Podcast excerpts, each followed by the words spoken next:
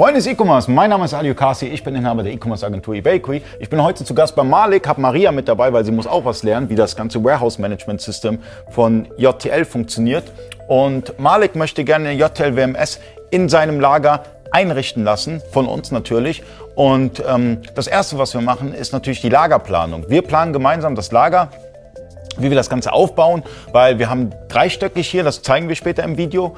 Und wir fangen mit den Lagerplätzen an.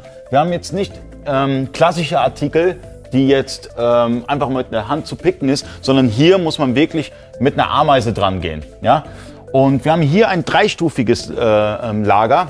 Bedeutet, wir haben jetzt einmal den Boden, die erste Ebene, die zweite Ebene.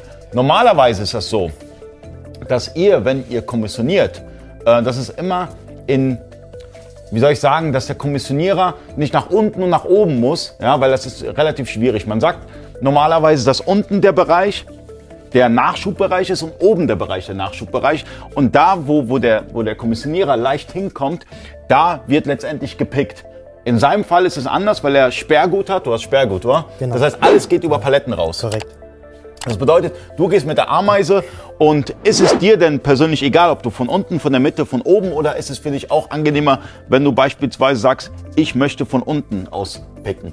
Ähm, das ist bei uns relativ egal, weil wir bekommen die Aufträge direkt von unserem Lieferanten. Mhm. Und das kann dann halt wirklich sein, ob das jetzt ganz oben ist, in der Mitte ist, links ist, rechts ist. Also das spielt keine Rolle. Das heißt, ähm, von unserer Seite aus spielt das absolut Also bei euch ist ganz klar eine chaotische Lagerhaltung. Korrekt. Ja, das heißt, Korrekt. ist chaotisch, man, man kann das nicht Korrekt. Sorten reinmachen. Nein.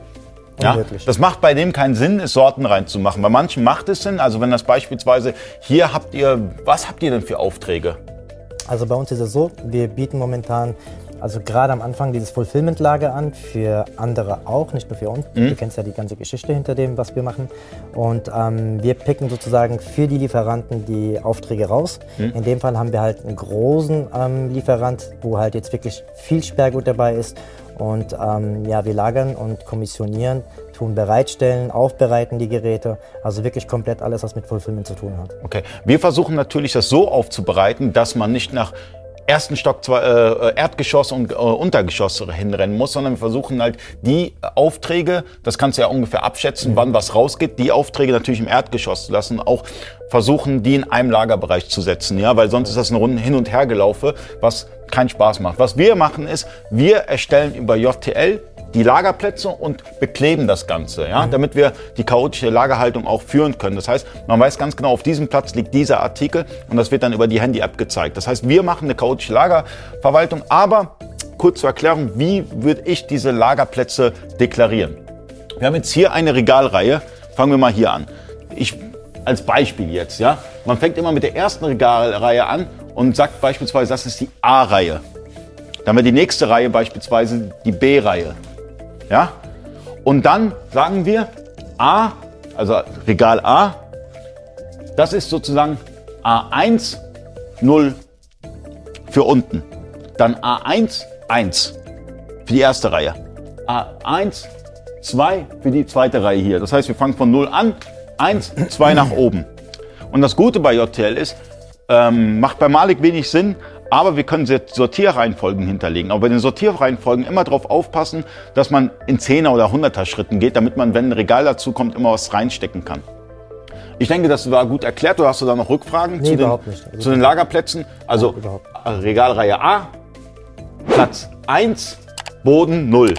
Genau. genau Platz genau. 1, Mitte 1. Genau. Also Seriennummern, MHD und Charge kann man über die JTL WMS verwalten, aber auch mit der JTL Wavi und dem Paktisch. Also mit beiden funktioniert es. Hast du noch weitere Fragen? Nee, das ist eigentlich der, das Hauptaugenmerk von uns gewesen, weil wir wirklich nur Ware haben bzw. Güter haben, die halt nur nach Seriennummern abgelegt werden können. Also das ist für uns die Priorität gewesen. Und deswegen auch du in dem Fall. Okay. Und das Weitere, was wir machen können, hier ist der Erdgeschoss. Wir machen später Videos von dem Nachschublager sozusagen. Ja? Ähm, wir setzen natürlich einen Lagerbereich bei JTL WMS an. Äh, wir nennen den Bereich dann beispielsweise Kommissionierbereich. Mhm. Ja? Und ähm, freut euch auf die nächsten Videos. Wir machen eine komplette Reihe zu JTL WMS. Vielen Dank fürs Zuschauen. Bis zum nächsten Mal. Euer Ali.